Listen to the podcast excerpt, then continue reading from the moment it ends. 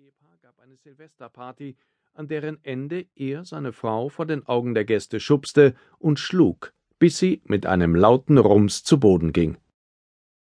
Raphael van der Vaart gab den Vorfall zu und bezeichnete sich selbst als Idiot. Das weiß man so genau, weil Bild darüber berichtete. Erstaunlicherweise konnte das Blatt schon 24 Stunden nach dem Vorfall Details und Statements der beiden veröffentlichen, die so staatsmännisch klangen, als habe sie ein PR-Berater verfasst. Der Fußballprofi Raphael van der Vaart, HSV, 30 Jahre alt, sagte Bild, Ich bin unendlich traurig, dass es mit uns nicht geklappt hat. Wir sind die Schuldigen. Allein Sylvie und ich haben es zu verantworten, dass unsere Ehe nicht funktioniert. Die Fernsehmoderatorin Sylvie van der Vaart, RTL, 35 Jahre alt, sagte, wir haben uns leider im Laufe der Zeit auseinandergelebt. Es war ein schleichender Prozess, der einfach nicht aufzuhalten war. Und selbstverständlich fügten sie die Standardfloskeln für solche Fälle hinzu. Sie sagte, trotz der Schläge, auch wenn es sich merkwürdig anhört, aber wir lieben und respektieren uns. Er dagegen übernahm die Rolle des fürsorglichen Vaters. Damian soll nicht zu sehr unter der Trennung der Eltern leiden, dafür werden wir uns einsetzen.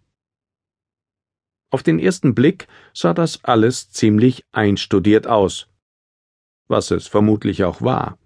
Denn in diesen Kreisen trennt man sich nicht einfach so, sondern business optimiert.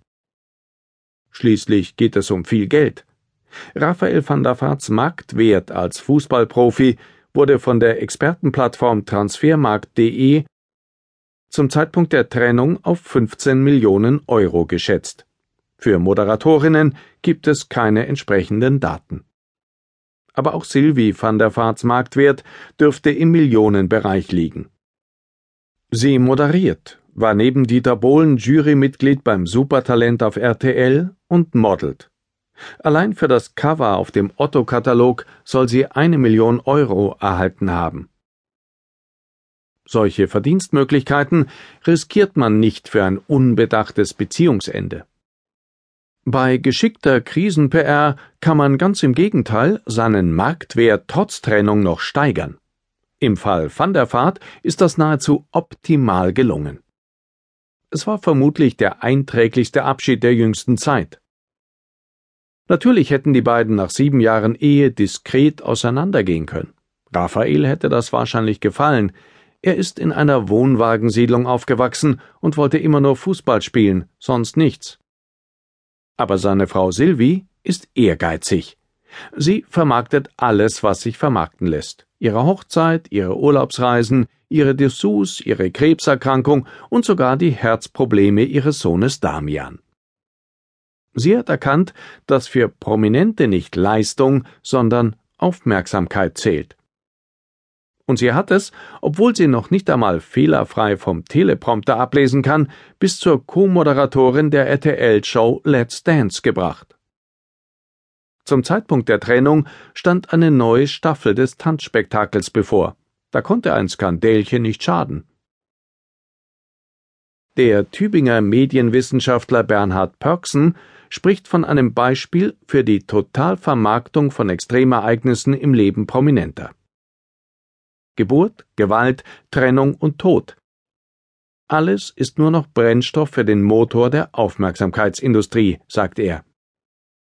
Eine besonders effiziente Technik, um Aufmerksamkeit zu erregen, sei die Selbstskandalisierung, die die Van der Vaarts in der Silvesternacht mit Schubsen und Hauen in Szene setzten.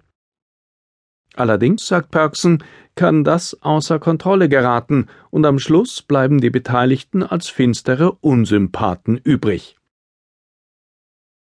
Die Kunst sei es, eine echte Normverletzung zu inszenieren, die dem Publikum skandalös erscheint.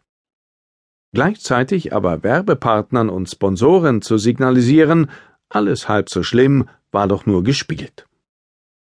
Diesen Spagat haben die Van der Vaarts prima hinbekommen.